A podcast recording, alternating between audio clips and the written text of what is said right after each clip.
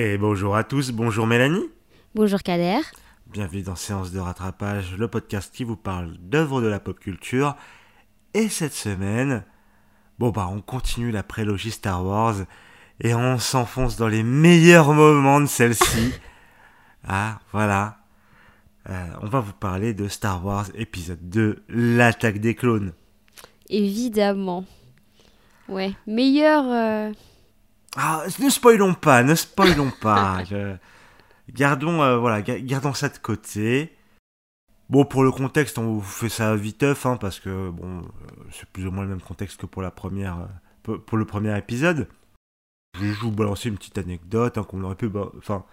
Alors, il y a Samuel L. Jackson qui était déjà dans le premier film, qui joue le, le maître Mace Windu, hein, le maître Jedi, qui du coup revient dans cet épisode, qui joue encore Mace Windu. Il faut savoir qu'il a accepté le rôle à une seule condition. Sais-tu laquelle, Mélanie? Alors là, pas du tout. Même pas une petite idée? Non, pas du tout. Bon, si vous regardez le personnage de Mace Windu euh, dans les œuvres Star Wars, vous remarquerez certainement un truc bizarre. C'est que c'est le seul Jedi qui a un sabre laser violet. Parce qu'il a Ah. imposé à George Lucas d'avoir un sabre laser violet. Ok. Bah, je me suis toujours demandé si ça avait une signification ou pas, mais j'ai pas fait attention effectivement à la couleur de son sabre à lui, quoi. Euh, non, alors il peut des fois y avoir de la signification dans la couleur d'un sabre laser d'un utilisateur de la force. Mais dans ce cas-là, non, c'est juste euh, Samuel. Jackson qui arrivait et qui dit euh, Moi je veux un sabre laser violet, quoi. Trop marrant. ok, je savais pas du tout. Voilà, voilà. Donc voilà, il est sorti en 2002, donc euh, trois ans après euh, l'épisode 1. Mais je pense que ce qui va surtout nous intéresser dans ce film, c'est surtout ce qui s'y passe dedans.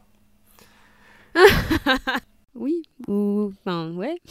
nous intéresser ou nous dégoûter, je sais pas, à voir. Ah, mais, mais- non, on spoil pas, on spoil pas. Et ça se trouve, les gens, ils aiment bien. Je connais des gens qui aiment ce film. hein. Je Mais- connais des gens. Tant mieux pour eux, moi je. Euh, ouais, ouais, ouais, moi, c'est- pour moi, c'est preuve de, de certaines choses. Mais euh, voilà, c'est- je ne dis rien, je ne dis rien.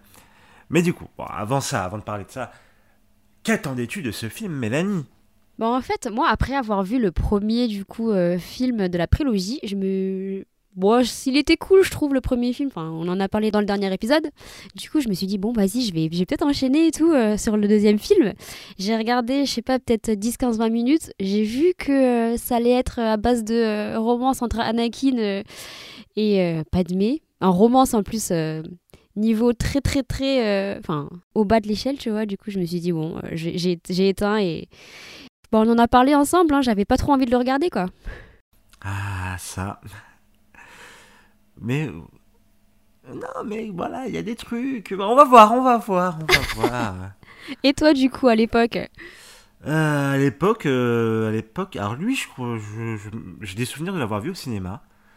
Je crois bien que je l'ai vu au cinéma. J'y suis allé bah, pas spécialement avec des attentes, pour le coup, à l'époque. Euh, J'avais bien aimé l'épisode 1, comme j'en ai déjà parlé. hein. Même euh, le, le dénommé Jar Jar. Surtout le dénommé Jar Jar. Ah, voilà, donc euh, j'y allais pour voir bah, un peu la suite, hein, tout simplement, sans, sans spécialement me dire que ça allait être soit incroyable, soit nul. Et là, en le revoyant, enfin, à chaque fois que je le revois, je m'attends ah, à un cringe fest et une vague de mèmes. Voilà. voilà, voilà. Alors, d'ailleurs, petite anecdote, hein, euh, là, depuis qu'on a démarré la prélogie Star Wars avec Mélanie, à chaque message, on s'envoie des, des, des gifs Star Wars de la prélogie. Hein, parce que tu peux faire passer à peu près n'importe quel message avec ça, finalement. Oui, effectivement. Comme quoi, euh, enfin, du coup, je spoil euh, notre avis dessus, mais euh, le pire des films peut amener des choses cool. Possiblement, mais on en reparlera de ce statut de pire film. Mais oui, du coup, on ne parle qu'avec des gifs. Star Wars. Donc c'est c'est génial. C'est très drôle, franchement, on l'adore. Essayez chez vous aussi, vous verrez. Eh bien, écoute, je te propose qu'on résume tout ça. Bah c'est parti. Alors du coup, euh, dans l'attaque des clones, le film commence avec un problème au Sénat intergalactique. Plusieurs milliers de systèmes solaires veulent quitter la République. Et face à cette situation, le nombre limité de Jedi a du mal à maintenir la paix face au mouvement séparatiste rallié derrière le comte Doku. Pour cela, la sénatrice Amidala, qui n'est plus reine donc, revient au Sénat pour participer au vote sur la création d'une armée de la République qui viendrait assister les Jedi. Mais alors qu'elle vient tout juste d'atterrir, et après le pire foreshadowing ever dans l'histoire du cinéma, à savoir le garde d'Amidala qui dit Bon bah j'avais tort, il n'y avait aucun danger à revenir ici, haha Boum Grosse explosion. Dès que Palpatine prend connaissance de cet attentat, il met Padmé sous la protection d'Obi-Wan et d'Anakin. Ce dernier, qui n'a pensé qu'à elle pendant ces dix dernières années, appréhende leur rencontre, et nous aussi. Parce qu'à partir de ce moment-là, un festival de moments over cheesy avec supplément cringe commence. Dans la lignée de son innocent Êtes-vous un ange? du premier volet de la trilogie Leur première interaction est à base de Mon Dieu, Anakin, qu'est-ce que tu as grandi Vous aussi, euh, enfin, euh, je vous dire, euh, vous êtes encore plus belle, enfin, pour un sénateur. Oui, même pas 20 minutes de film et on est déjà blasé. Mais heureusement, pour notre plus grande satisfaction, Anakin se fait friendzone par Padmé pour qui il sera toujours le petit garçon qu'elle a rencontré sur Tatooine. Bref, après ça, Anakin, que l'on découvre au passage très arrogant, veut se rebeller contre les ordres d'Obi-Wan et trouver qui est derrière l'attentat de Padmé. Mais Obi-Wan refuse car cela va contre les ordres du Conseil Jedi. Néanmoins, une nouvelle attaque contre la sénatrice les convainc d'envoyer Obi-Wan enquêter sur ces attaques et de demander à Anakin de raccompagner Padmé sur Naboo. Côté Anakin, on va de moment cringe sur moment cringe. De ces regards intenses à tendance psychopathe qui mettent Padmé mal à l'aise, et on la comprend, à ses avances incessantes, on a mal pour Padmé, mais elle ne se laisse pas faire et le remet bien à sa place. Malheureusement, une fois sur Naboo, Padmé, qui semblait pourtant imperméable aux avances d'Anakin, tombe sous son charme. Oui, malgré la scène cringe du je n'aime pas le sable et du oh bah si le système de dictature fonctionne. Euh, bon, Padmé aurait peut-être pu se rendre compte à ce moment-là que bah Anakin c'était pas un mec très très bien, mais bon, l'amour rend aveugle, tout ça, tout ça, vous savez. Côté Obi-Wan, qui tient le seul plot intéressant du film finalement, bah son enquête le même sur la planète Camino où il découvre qu'une armée de clones a été produite pour la République. Parallèlement, il apprend que le comte Doku et le vice-roi de la Fédération du commerce sont en train de créer une armée de droïdes pour la lancer contre la République. Et en plus, bah, c'est ce dernier qui est à l'origine des attaques contre Amidala. Obi-Wan a le temps de faire un rapport et de l'envoyer à Anakin et il se fait capturer. Retour sur nos deux tourtereaux, de leur côté, eux, ils ont décidé d'aller sur Tatooine parce qu'Anakin a travers ses rêves sans que sa mère souffre et qu'elle a besoin de son aide. Une fois arrivé, Anakin retrouve rapidement sa mère qui a été enlevée par des Tusken mais est gravement blessée et meurt dans ses bras. Pris de rage, il tue tous les Tusken autour de lui. Lorsqu'il revient avec le cadavre de sa mère pour retrouver Padmé, il explose. Un peu coupable mais plein de haine pour les Tusken qu'il vient d'anéantir, il en veut à tout le monde et en particulier à Obi-Wan qui l'empêcherait de progresser et de devenir le plus fort des Jedi. Bref, on sent qu'il bascule un peu. Il reçoit par la suite le message d'Obi-Wan, il l'envoie au Conseil Jedi. Anakin et Padmé décident alors de rejoindre Obi-Wan pour tenter de le sauver, mais se font à leur tour capturer. Et ils sont tous les trois condamnés à mort. Heureusement, Mace Windu arrive rapidement avec son équipe de Jedi pour les sauver, mais ils sont bientôt dominés par les droïdes envoyés par le comte Dooku. À ce moment-là, c'est au tour de Yoda de débarquer avec la fameuse armée de clones et, grâce à eux, les Jedi reprennent le contrôle de la situation. Le comte Doku s'échappe, mais Obi-Wan et Anakin tentent de le rattraper. Il parviendra tout de même à blesser Obi-Wan et à trancher le bras d'Anakin. Et, prêt à les s'achever, c'est encore une fois le maître Yoda qui vient leur sauver la mise. Le comte Doku s'échappe alors. De retour sur Coruscant, Obi-Wan explique au Conseil Jedi que, d'après le comte Doku, le site Darth Sidious aurait pris le contrôle du Sénat. Il est alors convenu qu'ils surveilleront le Sénat de près. Pendant ce temps-là, Anakin, maintenant doté d'un bras mécanique, se marie en secret avec Padmé. Euh, alors là, je voulais crier de, frustration, mais je vais éviter de le faire. Mais c'est la fin du film. Ah. Alors, euh, est-ce que tu aimes le sable? Oh là là. oh, la pire scène, la pire scène de ce film. Mais il y, a des, y, y a des dialogues dans ce, dans ce film qui, ouais, qui sont cringe, quoi. Ah, Comment dire? C'est unanimement euh, admis que les dialogues de ce film sont une catastrophe. C'est vraiment. Enfin, le High Sense, c'est devenu cultissime. À tel point c'est mauvais.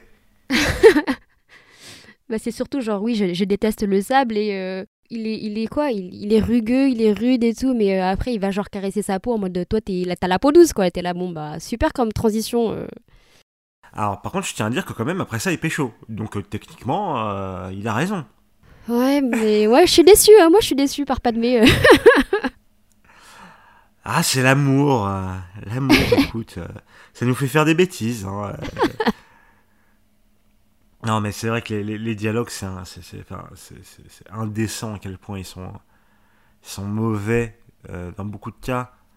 Il y en avait déjà, comme tu disais, des mauvais dans la première, enfin dans le premier épisode. Et là, il y en a encore. Ouais. Bah, Moi, euh, honnêtement, euh, je trouve que là, il y a un step-up hein, dans le game de, du, du- des, des mauvais dialogues parce que, genre, euh, encore dans le premier, il y en avait, mais ça m'avait pas tant choqué que ça, tu vois. Mais là, mais c'était euh, ligne après ligne, quoi. Enfin, j'ai pas compris. mais qui s'occupait des dialogues d'ailleurs? On a une idée de ça ou... C'est Georges Lucas. Ah, ok. C'est Georges Lucas. Et euh, ça, c'est un truc que je voulais surtout en parler euh, au moment du troisième épisode et que j'ai un peu, euh, dont j'ai un peu dit dans le premier, c'est que, bah, je- contrairement à la, pro- à la trilogie originale, là, c'est Georges Lucas qui chapeaute tout et qui avait et qui a carte blanche pour faire ce qu'il veut, comme il le veut. Ok. C'était pas le cas dans la première trilogie. Et c'est important de le savoir. Euh, ouais, j'avoue que. Ok. Euh, Ça me surprend un peu, mais d'accord. Non, mais je, enfin, ça c'est mon point de vue et euh, bon, je pense qu'il est partagé par pas mal de gens, même s'il y a des gens qui sont des fanboys absolus de George Lucas. Mais euh, George Lucas, c'est un mec qui a su créer un univers incroyable, vraiment, un univers Gucci, hein, on va pas se mentir. mais euh, qui à côté de ça, bah, que ce soit en termes de bah, d'écriture, de dialogue, euh, de personnages, etc., c'est plus compliqué. Hein, parce qu'il a écrit George R, hein, il a écrit euh, ses dialogues. euh, Ah, c'est plus compliqué. Lui, c'est c'est plus sur l'univers, oui, bon. Et sur la, et sur la réalisation, c'est pas fou, hein. Ouais. C'est pas fou. Bah, là, il y a quand même des scènes où je me suis un peu fait mal aux yeux, moi. On en reparlera un peu plus tard. Mais euh, voilà, sur les personnages, bah, il était aussi dit, bah, responsable du personnage d'Anakin. Ouais. Euh, Où c'est un- parfois un peu compliqué, hein. Non, mais on est d'accord. euh, franchement, bah au départ, en plus, tu sais, enfin, il est archi arrogant, mais tu, enfin, comment, je, je, je, je sais pas, je sais pas. Est-ce que c'est possible de vraiment aimer ce personnage, quoi? Alors, oui, Ok. j'adore le personnage d'Anakin, mais pas à ce moment-là. Ah bah voilà, oui. Non, mais moi, quand je parle de, du personnage, c'est bien sûr dans ce, dans ce film, tu vois. Ouais, mais tu vois, par exemple, tu, je, je pense, hein, euh, on verra bien, mais je pense que tu feras à peu près la même remarque sur le prochain film. Ok. Parce que, tu- le, parce que euh, l'histoire d'Anakin. Mais il y a, en l'occurrence, la série Clone Wars qui vient tout remettre en perspective par rapport au personnage d'Anakin. Mais le, perso- le- la série Clone Wars, c'est à quel moment, du coup? Par rapport à là, ce qu'on regarde? C'est entre l'épisode 2 et l'épisode 3. Ok.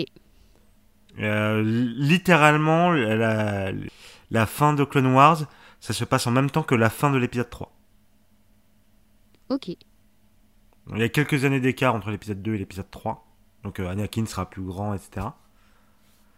Mais euh, ouais, il y a... Il y a la série Clone Wars qui sauve beaucoup de choses. Mais ça, je vous ferai un petit encart spécial dans le prochain épisode sur Clone Wars. Vous verrez, c'est cadeau, ça me fait plaisir. Mais du coup, ouais, juste, euh, si t'avais juste la prélogie pour juger, t'aurais peut-être pas, tu vois. J'aurais clairement pas le, le- le même avis sur le personnage d'Anakin. hein. Surtout bah, là, dans l'épisode 2 où c'est c'est compliqué. Ouais. pff, Bon, après, pff, ouais. ouais, voilà, gros soupir. Non, mais tu sais, il y, a des petits- il y, a, y a des petits passages où tu te dis. Enfin, les passages où il interagit avec Obi-Wan, mais pas en mode arrogant. Ouais. Là, ça passe très bien. Ils ont une bonne, euh, une bonne alchimie, tout ça passe. C'est c'est- c'est super cool. Mais les, les passages où il est arrogant, j'avoue que c'est lourd. Mais en même temps, en vrai, bah, c'est obligé. Ouais, par rapport à l'évolution du personnage, tu veux dire? Bah oui. Ouais. Moi, moi j'en parlais, euh, j'en parlais et on me disait, bah, c'est l'élu, donc euh, c'est normal, entre guillemets, qu'il ait la grosse tête, quoi. Mais, en fait, ouais, eff- effectivement, en fait, je pense que moi, ce qui m'a le plus, euh, du coup, euh, saoulé, entre guillemets, c'est plus genre, d'un moment, tu lui vois entre. Avec Obi-Wan, genre euh, dans une relation maître-élève normale, tu vois, donc c'est cool. Même si effectivement, bon, il respecte pas forcément tout ce que euh, Obi-Wan lui dit, mais euh, voilà, il se respecte au moins. Et d'un coup, tu le vois, il explose de rage, genre oui, c'est Obi-Wan, c'est à cause de lui que je ne peux pas être Bah, le meilleur des Jedi et tout. À ce moment-là, on peut lui pardonner quand même. Il vient de perdre sa mère. Oui, oui, oui. Non, mais après, c'est pas, c'est pas le seul moment où il a, il a la rage contre lui, tu vois. Oui, Et- oui, oui. Et du coup, enfin, je sais pas, moi j'ai. Surtout qu'il il dit oui, c'est comme mon père et tout. Enfin, je sais pas, le revirement, euh, c'est compliqué. Très compliqué, ouais. Mais après, c'est vrai que pour revenir, pour, pour le coup, euh, euh, au moment du coup où il perd sa mère et qu'il explose de rage et tout, bon, sur le coup, moi, euh, oui, je te dis, enfin. Par rapport à tout ce qu'il dit contre Obi-Wan, j'étais un peu blasée. Mais d'un côté, tu vois, tu le comprends effectivement. Genre, même si tu vois que même s'il est censé être fort, il maîtrise zéro émotion. Euh, mais du coup, oui, ça, montre un peu ce qu'il va le devenir, quoi. Et euh, bah, ce qui est cool dans cette scène, c'est que effectivement, on entend pour la première fois le thème de Dark Vador et j'ai trouvé ça euh, assez stylé comme, passage. Oui, bon, c'était même une très très bonne idée. Ça fait plaisir, très plaisir. Et même, pour prolonger là-dessus, la scène où il s'apprête à aller retrouver sa mère chez les Toscanes, il y a un petit passage où en fait, euh, on ne le voit pas lui, on voit son ombre. Donc, ça c'est le principe dans le cinéma de la synecdoque, qui en gros, la re- enfin, c'est comme une métaphore, hein, c'est la représentation euh, sans voir un parti. Enfin, on ne voit pas Anakin, on voit une représentation de lui, son ombre. Et euh, en fait, pendant le film, tu te dis, bah, sa coupe de cheveux, elle pue sa mère quand même, Anakin. Mais- Mais en fait, quand il y a cette scène avec l'ombre, en fait, l'ombre euh, de sa tête prend la forme du casque de Vador. Ok, ça j'avais pas fait attention. Faudrait que ça- plus que je regarde en détail. Et du coup, c'est un peu bah, cette scène qui symbolise un peu le fait que bah, c'est à partir de ce moment-là où son destin est un peu scellé et qu'il va devenir Vader. Ouais, oui, il est un peu en train de vriller quoi. C'est ça. Mais c'est vrai que du coup, les passages. Enfin, il faudrait que je re- regarde cette scène en particulier, mais c'est vrai que le passage où tu comprends euh, qu'il est en train de changer complètement sa destinée euh, sont assez stylés. Même si la scène euh, émotion avant m'a un peu saoulé, euh, ce moment-là, j'étais là, ah ouais, ok, je comprends quoi. Donc, assez stylé sur ça. Assez stylé, ouais. Ça fait plaisir, bah, surtout quand à côté tu te tapes une. Bah, tu te tapes un peu le... la relation du pauvre. La pire histoire d'amour. euh, Ah, c'est vrai que là on tient quand même, je sais pas, Bella Edward, Thor Jane, je sais pas si. euh, On a un contender. Franchement, tu vois, je pensais pas. Je pensais pas retrouver une relation euh, amoureuse de ce niveau-là euh, dans la prélogie, mais ouais, je, je pensais pas que c'était possible, mais c'est possible apparemment de descendre toujours plus bas. Alors j'ai envie de te dire que c'est pas la pire de Star Wars. c'est pas la pire de Star Wars. Ouais, ouais, ouais. On en reparlera. On en reparlera. Euh, mais c'est dans un film, euh, film ou c'est dans un. Ah, Truc. film, film. Ok. Ça veut dire que ce sera dans la postologie? Alors, euh, oui, à ma grande surprise, oui. À la grande surprise de tous les gens qui sont allés voir ce film. Mais bref, on en reparlera. Ok. J'ai aucune idée de qui ça peut être, mais d'accord. Bon, je connais que une, euh, je connais que l'actrice, enfin, le personnage principal, donc c'est une fille, je crois. C'est tout ce que je connais donc. euh. Euh, oui, Ray, ouais, ouais, ouais. Très bien, bon ben on gardera ça pour euh, la postlogie. Oui. Mais ouais, de toute façon ici, enfin... Ouais, je te dis, enfin, au début, quand j'ai regardé le film, euh, j'étais, j'étais blasée par ces lignes euh, moisies, quoi. Genre, euh, bon, voilà. Oui, je crois qu'on n'a pas trop grand-chose à racheter dessus, mais euh, c'est dommage que... euh, Ouais, c'est dommage. Bah, c'est, en fait, c'est, c'est le truc qui est un peu chiant, c'est que c'est Il y a deux intrigues dans ce film, comme tu l'as dit dans, ton résumé. Il y a d'un côté celle d'Anakin avec Padmé, et celle d'Obi-Wan. Celle d'Obi-Wan est pour le coup plutôt réussie. Ouais. Enfin, elle est très intéressante à suivre, il y a de l'action, il y a de l'enquête, t'as un peu de lore, euh, tu vois le temple Jedi, euh, tu vois une autre planète avec Camino, puis Geonosis, bref. C'est, cool, tu vois pas, pas mal de trucs. Ouais, c'est super intéressant. Et du coup, ça fait complètement déséquilibre avec à côté, euh, viens, on joue dans les fleurs, et oh, tu es trop belle. La dictature, c'est trop bien Tu fais wesh. En fait, c'était Durandal dans une vidéo qui, qui en parlait, qui disait En fait, tu peux un peu comprendre que ça soit niais. Parce que. euh, Enfin, que ça soit niais et cringe. Parce qu'en fait, c'est une amourette entre deux adolescents qui ont beaucoup trop de responsabilités pour leur âge et qui, pour la première fois, vivent ce genre de choses. Ouais. Du coup, c'est vrai que t'es un peu là en mode bon, ok, je peux comprendre. Et le problème, c'est qu'à côté, t'as un super film, et là, tu te demandes de regarder ça, ça casse un peu les couilles.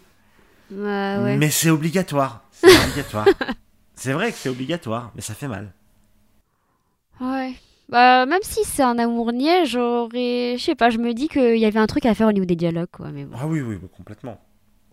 Complètement. Et, euh, et honnêtement, euh, la relation Padmé, euh, je- Padmé-Anakin, encore une fois, dans Clone Wars, elle est mille fois mieux. Ouais. Il n'y a, y a rien à voir. Déjà, il y a des bons dialogues. Et t'as des gars compétents comme Dave Filoni qui sont derrière. Dave, si tu nous écoutes, je t'aime, frère. Non, mais justement, moi, j'allais demander qui était du coup derrière euh, la série, parce que euh, pour qu'il y ait un aussi grand décalage, tu vois. euh, Alors, ouais, sur ce Clone Wars et sur pas mal des projets actuels Star Wars, type The Mandalorian ou d'autres trucs qui arrivent, Star Wars Rebels, etc. c'est Dave Filoni qui est derrière, qui est le, le disciple, plus ou moins, de, de George Lucas, qui, qui est bon, le- la référence Star Wars. Vraiment, c'est, tu lui poses une question, il sait. Et en l'occurrence, avant de bosser sur Star Wars, il avait bossé sur euh, Avatar, le dernier maître de l'air. euh, film? Non, le- la série Ah. animée. Non, non, la série animée. J'étais là, euh. Non, non, pas le c'est pas. Il marque pas des bons points en faisant ça. euh. Non, Dave Filoni, globalement, il a, pas, il a quelques ratés, mais globalement, il fait un bon taf. Il fait un très bon taf.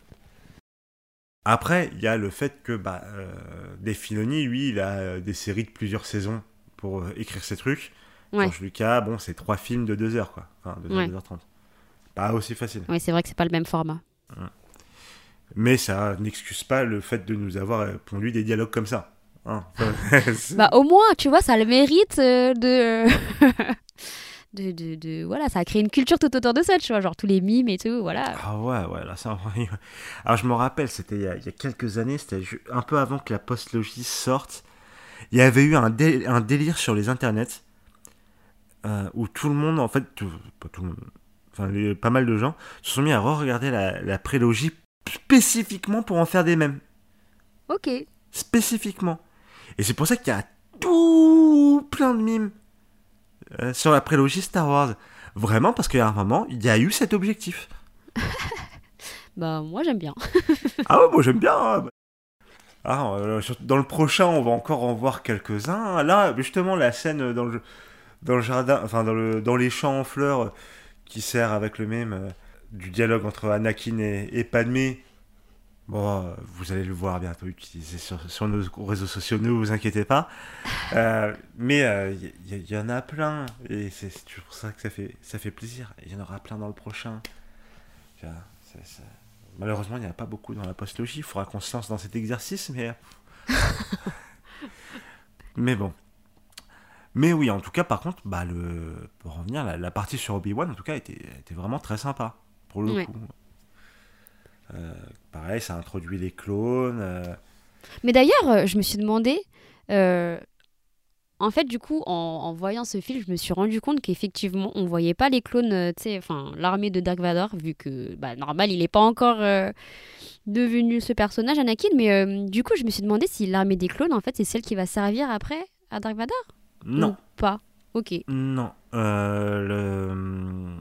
Bon, pour faire le lore, hein, c'est globalement, une fois que Palpatine sera. sera. euh, voilà. ok. Euh, il, va, il va remplacer tous les clones par des, des vrais soldats. En mode draft, euh, etc. Draft. C'est-à-dire, Ah, genre, la, on te recrute population, c'est la population qui vient dans l'armée, t'as des obligations, etc. Ok, donc plus d'histoire de clones, donc C'est ça. ça marche. Mais non, moi j'ai un autre point de griffe euh, envers ce film que j'avais déjà un peu parlé dans l'épisode 1. mais qui là se voit beaucoup dans l'épisode 2 et qui se verra aussi beaucoup dans l'épisode 3, c'est les décors numériques. Ok. Genre, t'as beaucoup trop de décors qui sont en CGI dégueulasse avec les personnages incrustés sur fond vert. Alors, ça peut très bien marcher, hein, je dis pas. Mais il y a vraiment beaucoup de scènes où, en fait, normalement, tu mets un peu de décor naturel et tu complètes en, en fond vert. Et là, il y a beaucoup trop de décors full numérique. Et ce qui fait qu'aujourd'hui, il y a beaucoup de scènes qui me font mal aux yeux. Vraiment. À ce Genre- point-là? Ah, mais quand je regardais le film, là, t'as une scène où t'as Anakin et, et Obi-Wan qui sont dans un ascenseur. Et j'étais là en mode, mais l'incrustation fond vert, elle est dégueulasse, frérot. Là, les, cheveux de- d'Obi-Wan, ils sont flous. Alors, je peux comprendre, c'est l'époque, technologie, tout ça, tout ça. Mais, là où je ne l'excuse pas, c'est que il y en a beaucoup trop. C'est- beaucoup trop. Ce qui fait qu'il y a vraiment... Et, encore j'ai encore des flashbacks de l'épisode 3 sur certaines scènes. Notamment, je, je me rappelle d'une scène au Temple Jedi. On verra, on en reparlera de ça dans deux semaines. Mais, ouf Euh, Voilà, ça picote les yeux. Ok. Moi, honnêtement, ça m'a pas tant choqué que ça. Après, euh, oui, tu vois forcément que c'est pas très beau, mais j'ai pas été au- aussi choquée que toi. Après, c'est peut-être parce que j'étais trop concentrée sur l'histoire d'amour euh, géniale qu'on avait à côté, tu vois. Ah ouais, c'est vrai qu'elle est... J'ai pas fait attention du coup au décor numérique. Mais ça marche. Euh, mais voilà, voilà. Je pense qu'on a fait un peu le tour. Moi, j'avais juste une question du coup, mais c'est juste Ouais. euh, pour- plus pour avoir ton opinion, tu vois. Parce que du coup, je regardais euh, des vidéos sur le net et je me demandais. J'ai vu beaucoup de choses dans les commentaires, notamment que Hayden Christensen se faisait vachement critiquer pour son, bah, sa manière de jouer, Anakin. Mais il y, en avait qui disaient Bah non, c'est- pas qu'il joue mal, c'est juste que c'est un mauvais personnage en fait, et un enfin, des mauvais dialogues. Et toi, qu'est-ce que t'en penses du coup? Alors, je pense pas qu'Aiden Christensen soit un mauvais acteur. Je pense qu'il est pas tout blanc dans cette histoire non plus, dans le sens où il y a quelques scènes où il aurait peut-être pu faire mieux. Moi, je pense juste sincèrement que c'est surtout la faute de George Lucas, qui a à la fois mal dirigé ses acteurs et écrit des dialogues de merde. Parce que tu vois à des moments aussi Nathalie Portman en mode. euh, quand elle délivre Céline, t'es un peu là en mode Ah oui, elle avait. Elle savait pas ce qu'elle devait faire là. Euh, clairement, elle savait pas quoi. Et Nathalie Portman, bah depuis, c'était quand même prouvé que c'est une putain d'actrice quoi. Ouais, ouais. Donc euh, pour moi, c'est non, c'est c'est surtout, euh, surtout la faute de George Lucas. Ok. Ok, ok. Moi, j'avais un peu le même. euh, Enfin, je pensais pas forcément que c'était la faute de l'acteur, mais. euh, Après, il a, sa- il a un peu sa redemption story. hein. Et là, il revient pour la série Obi-Wan Kenobi. Ah, ok. Et tout le monde est content qu'il revienne. Oh, bah, trop cool, du coup. Est-ce que c'est parce que la postologie c'était vraiment nul ou. euh, Euh, c'est pas impossible. Non, il y a, il y a quand même, comme j'en parlais à la fin de l'épisode précédent, il y a un peu l'aspect de euh, avec quelle trilogie t'as grandi? Et mine de rien, bah maintenant, les gens qui, sont, qui ont grandi avec la prélogie, bah maintenant, c'est bah, nous en fait. Ouais. Et, et des gens aussi peut-être un peu plus vieux, un peu plus jeunes, tu vois. ça- ça- mais, et du coup, bah, on est nostalgique de la prélogie. Ouais. Ok. surtout de l'épisode 3, mais... euh, mais ça, on en reparlera dans deux semaines. Non, mais du coup, je suis contente de. euh, Bah, de toute façon, on va conclure bientôt sur l'épisode, je pense, mais du coup, je suis contente d'enchaîner sur un, un, un film qui, normalement, est meilleur, quoi. Un film qui a ses défauts, mais on en reparlera. On en reparlera dans deux semaines. Ça marche. Du coup, est-ce que tu avais un truc à rajouter sur euh, celui-là, en tout cas? Euh, non, pas spécialement. hein, C'est mon gros, kiff sur les memes. euh, Et euh, puis voilà, non, c'est tout. Je pense que oui, c'est ce qu'il faut retenir. euh, c'est ce qu'il faut retenir du film, c'est gros kiff sur les memes. Exactement. Et maintenant, je suis fière parce que je peux, je peux dire c'est bon, je comprends tous ces, euh, tous ces, tous ces mèmes quoi, trop bien. Eh, eh, c'est principalement pour ça hein, qu'on se fait la prélogie. hein. Ah, ça c'est sympa de penser à moi. Ah, moi, c'était c'était purement pour les memes. hein. C'est vrai que je les voyais, je les voyais, mais je comprenais pas forcément tu vois, le contexte. C'est toujours satisfaisant de voir euh, dans quel contexte ils sont apparus, même si euh, les scènes en question sont un peu cringe quoi. Ah, sacré cringe fest. Mais du coup, bon, je pense qu'on peut dire que pour nous, le film, il est pas ouf, quoi. Non, il est pas ouf, il est pas ouf. Enfin, j'ai pas aimé le voir, mais j'ai quand même. Avec du recul, tu vois, je, je me dis c'était drôle, tu vois. Donc, euh, Eh ben, bienvenue, c'est exactement le ressenti de beaucoup, beaucoup de gens. Euh, voilà. Mais il a d'autres qualités dont on parlera quand on finira la prélogie. très bien. Ça marche. Ça marche. Bon, du coup, à dans deux semaines pour la suite. On va finir avec euh, Star Wars épisode 3, la revanche des sites. D'ici là, n'hésitez pas à nous suivre sur nos réseaux sociaux, at S de rattrapage sur euh, Twitter et at séance de rattrapage sur Instagram. Merci Mélanie. Merci Kader et à dans deux semaines pour la revanche des sites. Exactement, des bisous. Bisous.